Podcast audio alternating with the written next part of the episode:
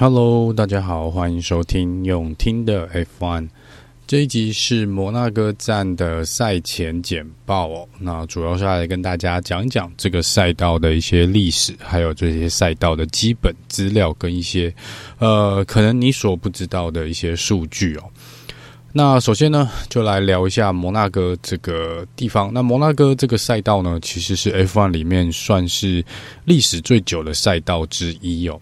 那它是属于呢 F1 刚开始刚成立的时候七个赛道的其中一个赛道之一哦。那它这个赛道呢，这七个赛道里面呢，还包含了英国站。啊、呃，然后比利时站、法国站、意大利站、瑞士站，以及美国的这个呃，Indianapolis 五百的这个赛道哦。那在目前为止呢，基本上呃。F1 从成立以来，几乎都有摩纳哥站的身影哦。但是摩纳哥这个地方呢，这个赛道其实的历史呢是比 F1 还要更久的。它最早呢，在一九二九年就开始举办比赛哦，所以它其实在赛车界呢，呃，是相当有名的一个赛道啦。那当然，这个地方呢，也是缔造出相当多呃的成呃亮眼的成绩，然后有一些蛮有趣的这个呃活动，然后还有就是古老的这个历史哦的渊源啦。所以呢，呃，这个赛道来说呢，在 F1 或是这个赛车界呢，它是有一个有一点点不可被动摇的地位的那种味道哦。那在这个 Monaco 的。这个赛道呢，其实也是我们赛车界大三元的其中一个呃要素之一哦。那这个大三元呢，英文是我们叫做 Triple Crown，那你可以把它想成是三个皇冠哦。那 Monaco 呢是其中一个皇冠。那这三个皇冠呢，就是赛车界的三大赛事：Monaco，然后呃 Indy 500，还有这个雷曼二十四小时的耐久赛。所以这个是三个不同的赛车比赛。然后，如果你能够身为车手，能够在你的职业生涯内呢，你能够拿到这个三三个赛事的冠军，你就可以达成这个大三元，你就可以摘下这三个皇冠哦。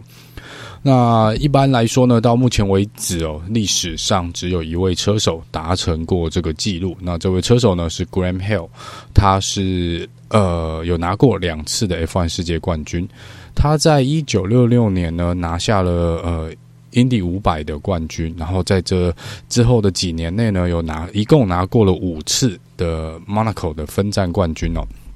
那在一九七二年，他终于参加了这个雷曼耐久赛，然后拿下了冠军，所以他是历史上第一位，也是目前唯一一位达成大三元的车手。那另外有两位呃车手呢，也目前是在这三个比赛里面有拿过两个比赛的胜利哦。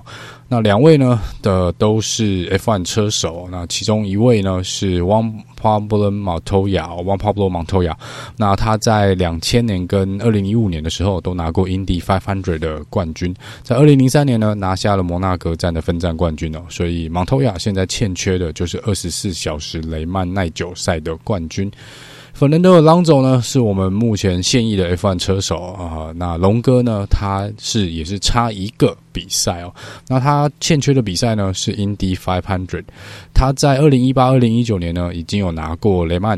呃，耐久赛的冠军。那在摩纳哥站呢，他有拿过二零零六跟二零零七的分站冠军哦。那比较蛮可惜的啦。如果有在 follow 龙哥这个新闻的话呢，他其实在前几年有不断的去尝试 Indy 五百的这个赛事哦，只是成绩都很不理想，好像最好的成绩是第二十一名的样子。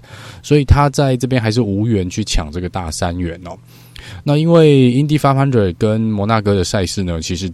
大部分的时间都是重叠的，他们是在同一个周末，所以基本上今年呢，龙哥是没有办法去比这个 Indy 500的比赛哦。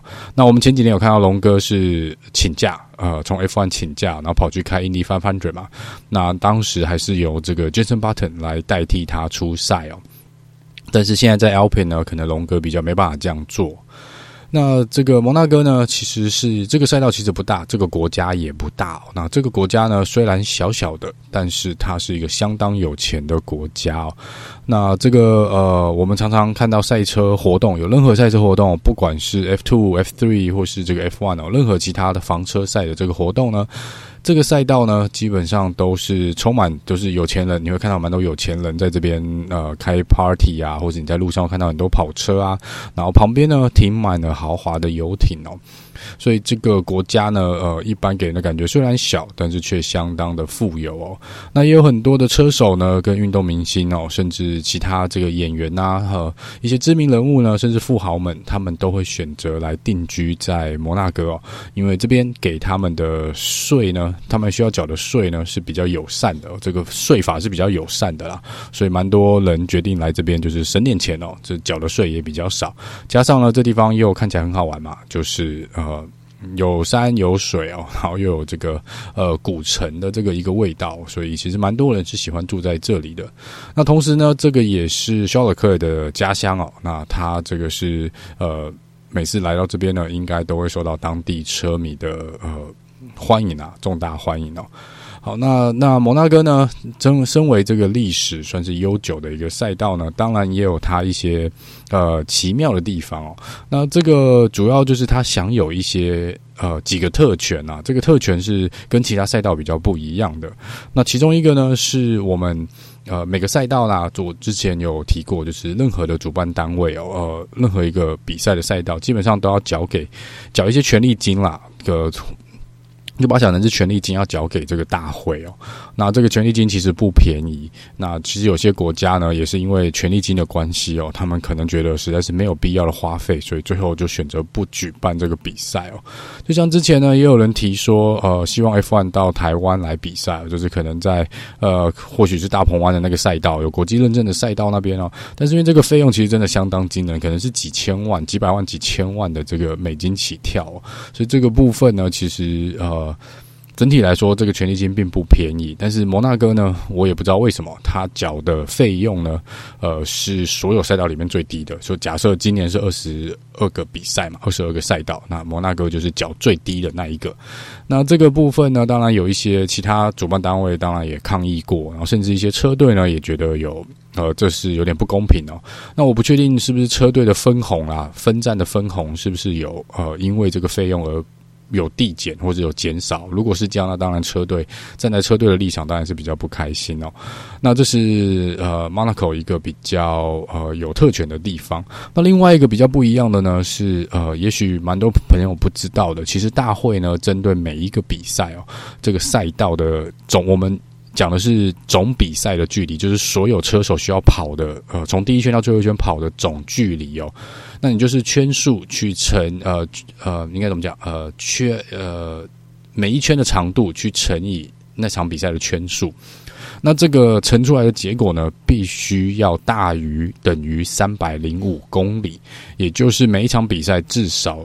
最少的距离都得跑完三百零五公里的长度哦。那在摩纳哥呢是没有这个限制，是唯一一个呃 F1 认证的赛道里面呢没有这个限制的呃比赛的赛道。那这个理由呢，因为是在之前啊 F1 还呃现在其实应该还有，就是 F1 有一个呃规定是。整个比赛的长度啊，时间哦，除了有这个距离的限制以外，还有这个时间比赛时间长短哦，必须要在两个小时以内。那摩纳哥呢，虽然我们这个赛道也会跑七十八圈哦，你别看这个圈数很多，但是它其实呃。这一圈其实不长，那在这个部分呢，呃，虽然跑了七十八圈，呃，可能车手会觉得累了，因为这个圈数真的比较多。那之前呢是没有办法跑到三百零五公里哦，跑到三百零五公里哦，这可能还要再多加好几圈哦，因为目前算出来大概可能不到两百七吧，两百七十公里左右哦，所以可能要再去多跑个十圈左右，要跑多个。如果以现在的呃。距离来说，可能要跑个再多跑个十几圈，才有办法达到三百零五公里哦。那可能对当时来说，这是一定会超过两个小时哦，看起来会超过两个小时。所以在这个部分呢，大会有特别给这个赛道一个豁免权啊。那这是摩纳哥跟其他赛道比较不一样的地方哦。那摩纳哥呢？其实呃，大部分人都应该对这个赛道都不陌生，也都多少听过这个赛道。那的确，它算是一个相当知名的赛道。除了它有非常长的历史以外呢，它这个比赛赛道的整个范围的设计呢，也是也是一绝啦。因为这是真的是应该是所有 F1 赛道里面最窄哦，就是赛道宽度最窄的一个赛道。那因为这是完完全全在。你等于等于是在一个国家，你你整个赛道基本上就是这个国家，差不多 大概就包含了这整个国家，摩纳哥这整个国家。那因为是他们的街道，因为街道有点古老，然后又有一些上下坡，所以在这个比赛的赛道上面呢，真的是呃宽度是比较窄的。那在这边我们也是有看过蛮多这个呃，如果有看转播的朋友，应该都会对某几个弯道特别有印象啊，因为的确在其他赛道你是看不到这样的赛道的一个设计哦。那来跟大家稍微聊一下这个赛道到底，呃呃，为什么大家是一个又爱又恨的一个一个比赛的赛道？因为呃，这个赛道设计的关系是街道赛嘛，那其实是相当不好超车的。刚刚有提到这个街道的宽度其实没有很宽，那因为在这个呃整个道路建筑哦，就是这个交通建筑的设计上面呢。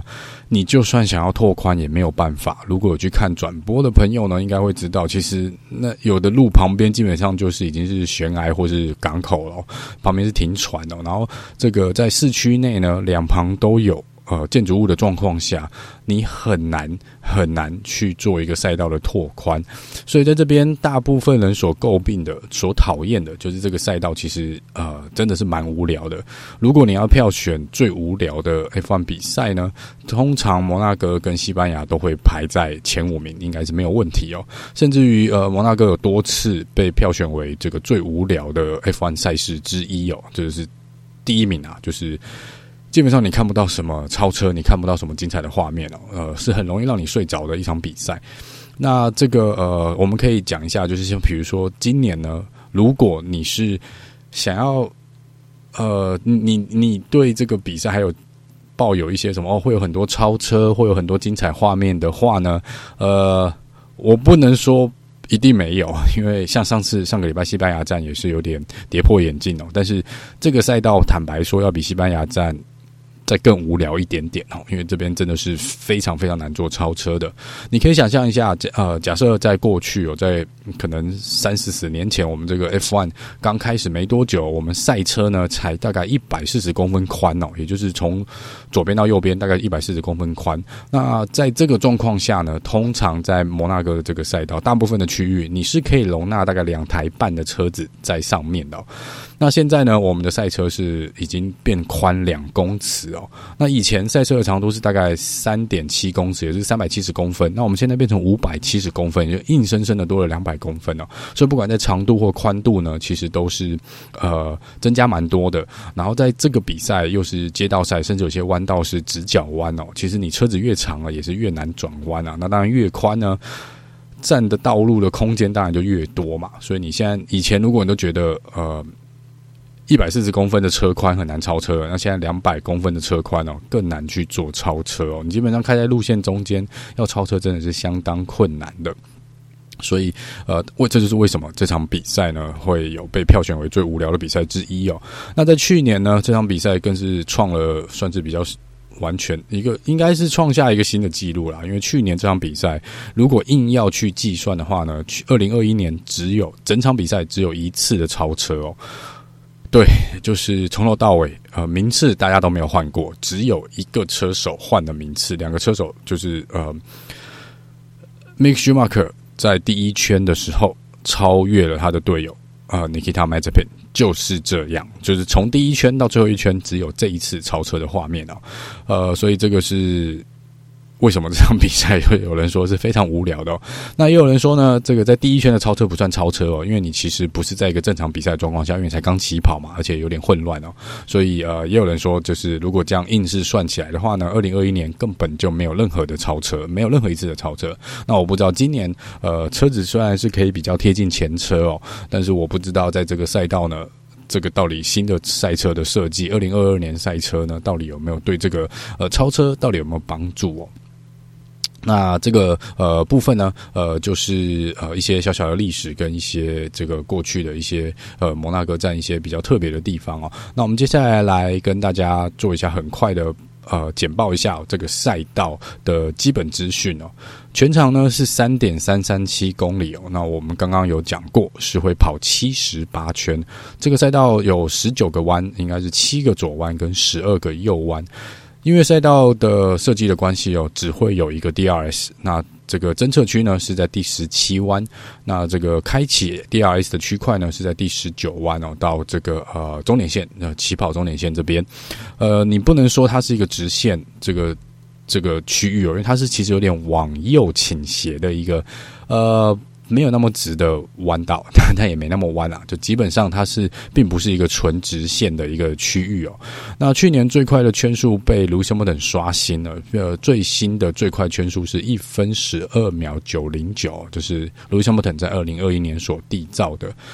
那刚刚有提到这个赛道呢，应该蛮多人，就算你讲不出来这个赛道是在哪里，但你应该有看过这个赛道的照片。如果你是呃有 follow。呃，有追踪 F1 的话呢，那我们这个赛道大概有，我觉得啦，有大概比较四个比较呃知名的弯道的区域哦。第一个是第四弯，那这第四弯呢，就是在当地知名的呃蒙地卡罗呃。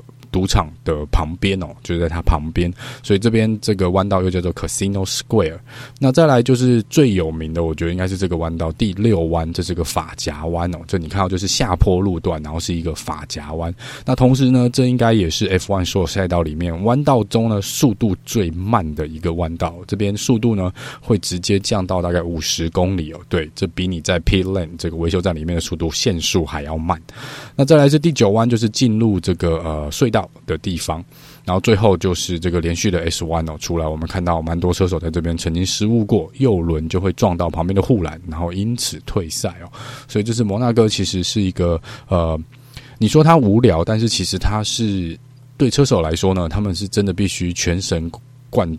就是专心的在这个赛道上面，因为任何一点点的小差错呢，都会让你撞上旁边两旁的墙哦。所以这个赛道对车手来说其实不是那么轻松的。虽然说呃要超车不容易，要防守比较容易哦，但是在整个精神的压力下面呢，我觉得是应该对车手来说是比其他的赛道要稍微再大一点点。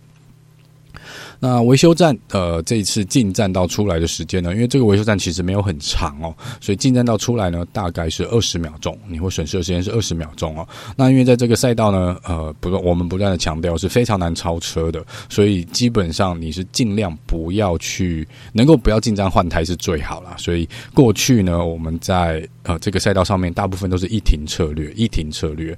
那过去呃，大部分的车手呢，基本上是用软胎起跑。然后用硬胎来收尾哦，这是过去了比较传统的一个轮胎策略的选择。那讲到轮胎呢，这次 Pirelli 选择的是比较软的这个轮胎哦。那它在硬胎的部分呢是用 C3，然后在 Medium tire 黄胎的部分呢是用 C4。那在 Soft tire 呢？呃，软胎的部分是用 C5 哦。那这个，因为今年呢，车队跟车手可以自由选择他们起跑轮胎是要选择哪一种哦。所以这次我猜啦，呃，可能也许有些车手愿意会在一开始就使用硬胎来去赌一把哦。因为这个赛道如果比较偏向容易防守、不容易被超的状况下呢，你用硬胎所损失的时间呢，相较之下可能会比较少。但是因为这个赛道的特性呢，基本上我相信大部分的车队还是会想要用一停的策略啦。不过我们在过去几场比赛都有看到，呃，Pirelli 今年的轮胎呢磨损率是相当的快哦。不知道这场比赛呢会不会因为这样子，必须很多车手必须去强迫呃强制性的做两停哦，呃的以上的策略。但是这场比赛呢，呃，因为比较好防守啦，即便我相信如果到几呃赛事的后半段哦，可能会蛮多车手，即便轮胎快撑不住的状况啊，他们可能也会咬着牙撑过去。我就是看谁省胎省得久，就大家都一起放慢速度。我们不要去赌哦，这是过去几年我们常常看到这个呃普利轮胎哦，常常大家为了省胎呢，到后面就干脆都有点是半放弃比赛的状况。那我不希望呃太常看到这个状况啊，因为如果大家都在省胎呢，其实是蛮没有意思的。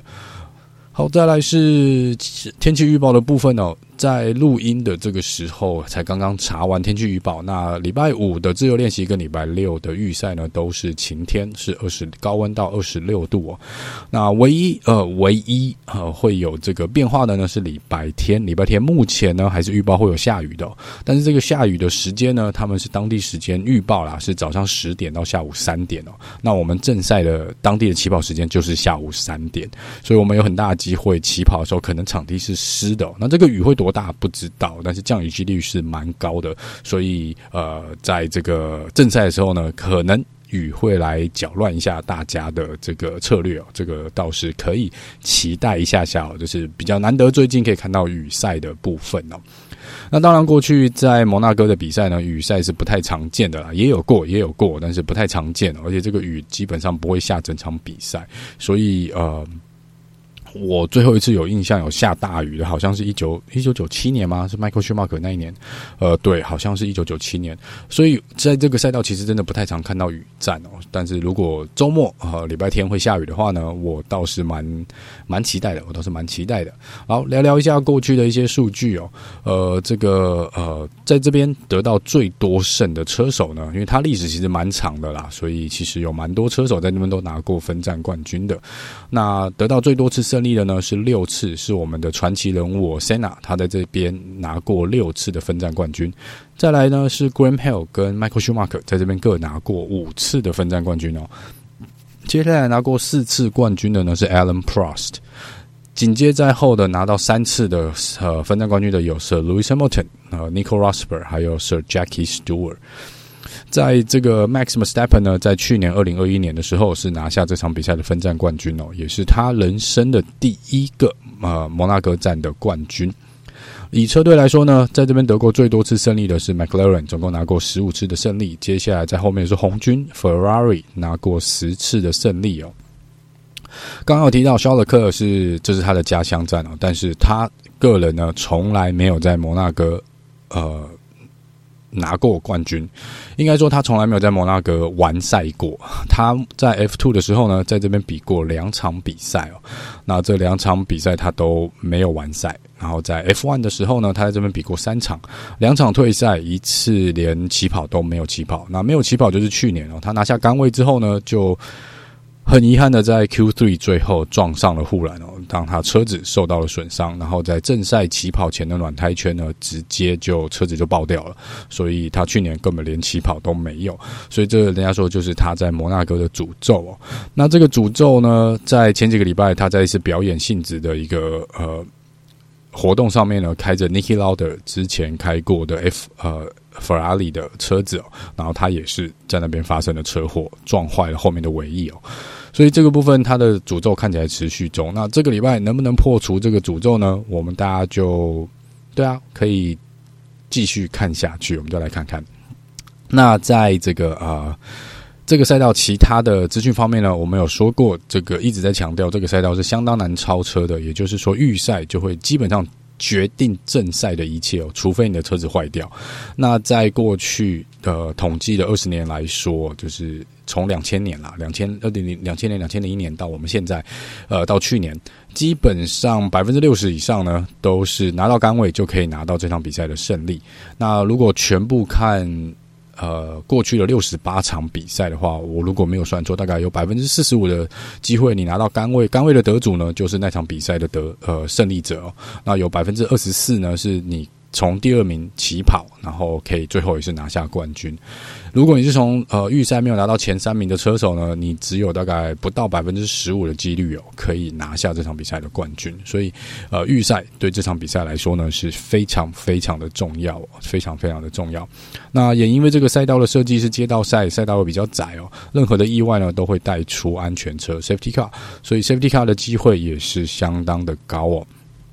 那最后来聊一下这个呃比赛的时间哦。那这个比赛预赛呢，应该是台湾时间的晚上十点开始，礼拜六晚上十点，这是预赛。那正赛的部分呢，是礼拜天晚上九点开始。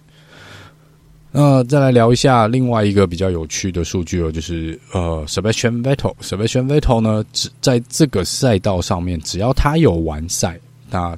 基本上都是前五名哦，他完赛就是以前五名完赛，那呃，其他就是没有完赛就就没有名次嘛。那但是他从来在这边只要有比过有比完的，他从来没有在第五名以外过。但是因为今年是 Aston Martin 嘛，所以我觉得有一点点困难。你 Aston Martin 现在的状况就有点点困难哦。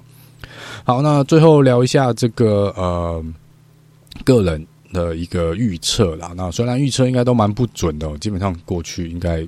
没有对过，好像没有对过。那呃，我就不要去预测太多了。但我觉得这次 Louis Hamilton 会，我预测他会站上颁奖台。好，还有还是一样，Mick Schumacher 会拿到他的第一个积分哦，拜托拜托，Make 拜托。然后最后就是肖尔克终于破除他的魔咒，然后拿下这场比赛的冠军。希望是如此啦，希望是如此。那我还有其他一些人选哦，我比较想要看到有机会啦，就是如果发生了，我也会非常非常开心的，就是呃。Bottas 站上颁奖台哦，或者 Carlos s a i n 站上颁奖台，甚至于 Sergio Perez 去赢得这场比赛也 OK，也 OK 哦。那我也希望这场比赛 Daniel Ricardo 能够进入前十名哦。我希望他跟 Carlos s a i n 真的好好振作一下。那当然，这个有点半开玩笑的，还是一样希望 Nicholas Latifi 呢能够拿下这场比赛的冠军，因为我还是有去买这个赔率非常非常高的呃这个运动彩券哦，这个还是要挺他一下啦，对。呃，就是这是以上是个人不负责任的预测，我觉得呃，希望发生了，但是不见得，应该看到过去的预测应该是蛮不准的。好，那最后来呃跟大家简报一下几个新闻哦。那首先呢，Christian Horner 在前几天有出来讲哦，他有来呼吁啊，他说这个呃大会今年就是有这个预算上。你每个车队所花费的上限是有一个限制的吧？那我们知道，在上一场比赛之前呢，Binotto 也有提出来，法拉利的这个呃，Binotto 有提出来说，他觉得 r e b o l 是不可能一直这样开发下去的，因为你不可能每个礼拜都带来一些升级元件哦，然后花这个钱，然后呃，你不可能撑到今年赛季结束。那 Christian Horner 呢，现在等于是间接证实，应该。可以说直接证实了这个问题啦，就是他们车队是有这个问题的，但他并不是说只有他们车队有这个问题，他基本上是说呢，呃，如果 FIA 不把这个呃花费的天花板，就是这个费用的上限，把它再往上拉高哦，那可能到后面的几场比赛，最后几场比赛可能有，甚至于有七到最高到七个车队可能是没有办法比赛的，就是因为你没有更多的钱，不管就去修车啦，或者去更新，或者去付这个呃相。比赛的一些费用，就是变成说你没有钱去支应那场比赛的费用的时候，你就不能出赛哦，或是你已经违规了，你可能就要被罚顺位或排名哦。那这个部分呢，呃，大会是没有正式的回应啊。那 Christian Horner 当然讲的，我觉得他讲的比较委婉一点，他用的理由是说呢，因为现在有通膨哦，这个经济有通膨，所以费用是一直在。成长的，就是当时你设计出的这个呃费用的天花板，假设我们假设是呃一百四十万好了，呃一百四十万，那他觉得说你当时可能觉得一张机票那时候可能是一千块美金，那你现在因为涨价的关系啊，一张机票现在可能变两千块，我的费用变两倍，可是呃你还是上限还是在那里没有动，那变成我能够挪用的空间就会变少哦。那当然这个部分讲的是比较委婉啊，因为。其实这个状况应该各车队都是一样的，那就是有提到啊。我个人的看法是觉得，那你就其他的你，假设运费变贵了，那你就在开发的费用或研发费用上面花少一点嘛。所以这个也是其他有几个车队跳出来反对的原因哦，就说那呃大家的限制都一样啊，这就是为什么大会要限制我们。就是让我们不要花太多钱嘛，不要有不平等的竞争，不然有钱的车队可以一直砸钱，然后去升级他们的赛车哦，那小车队就永远没办法追上去。那这个部分，嗯、既然有这个限制，而且大家车队都一样，又又不是说我有偏袒呃任何一个车队让你可以用比较多，所以在这个部分，车队当然有，我觉得就是会有人出来反对，而且我我个人也是持反对的立场啊，就是这个规定早就在那里了。那除非所有的车队，所有我讲的是全部十个车队哦，都有这个问题，那当然大会可以去跟大家开会讨论，然后把这个上限往上提哦，就是跟之前那个重量的一样哦，就是最低重量限制哦，七百九十八公斤的部分，呃，有些像红牛跟 Mercedes 他们之前抗议嘛，他们觉得说，哎，这样。不行啊！你应该把这个上限提高，比如说提高到八百或八百一哦，不然你看那个谁什么有些车队什么减比我们少了十几公斤，快二十公斤哦。那每十公斤就是大概差零点三秒一圈的速度哦。那这个是他们觉得就是对他们来说是不公平的。但是为什么有车队可以做得到？这个规定的确有有定下来，但如果有车队可以做得到，代表这是做得到的事情嘛？那这个规定在那边，那你。不能说因为你做不到，你就要去改变这个规定，或是拉高这个上限了。我觉得这是反而才是不公平的。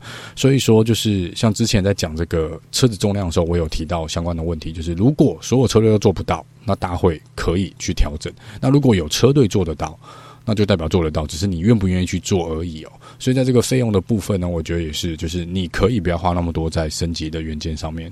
就像法拉利讲的，他们到现在没有花太多的呃。没有太多重大的升级，跟红牛比起来，跟这个 Mercedes 比起来，的确是他们的花费。法拉利觉得他们花费是相当少的。当然，法拉利也不是说他们不会遇到这个呃预算上限的问题，只是说以现在这个状况来说，他们没有红牛或是呃可能宾士这么紧张哦。那我觉得在这个部分，就是这是你车队自己要去控管的，实在没有必要出来哭哦。那这个部分，呃，我是蛮不同意 Christian Horner 的啦。我也认为现在这个阶段没有必要去更改这个预算的上限。那另外一个呢，是我们的老大哥 Kimi r a c k o n e n 哦，虽然已经退从 F1 退休了，但是呃，大家都以为他不会再玩赛车了，结果他就在录音前没多久呢，在自己的呃。社群媒体上面公开说他要回来赛车喽，那他加入了一个叫做 Project 九十一的这个呃企划，然后他说他会参与这个 NASCAR 这个房车赛的比赛哦，那他会在他其实之前在二零一一年就已经去玩过 NASCAR 了。那他这一次呢，呃，会在今年晚一点啊，几个月后，NASCAR 正式开赛的时候呢，他会驾驶这个九十一号的车子来做初赛哦，所以这是呃可以期待在 Kimi Räikkönen 在 NASCAR 来做初赛。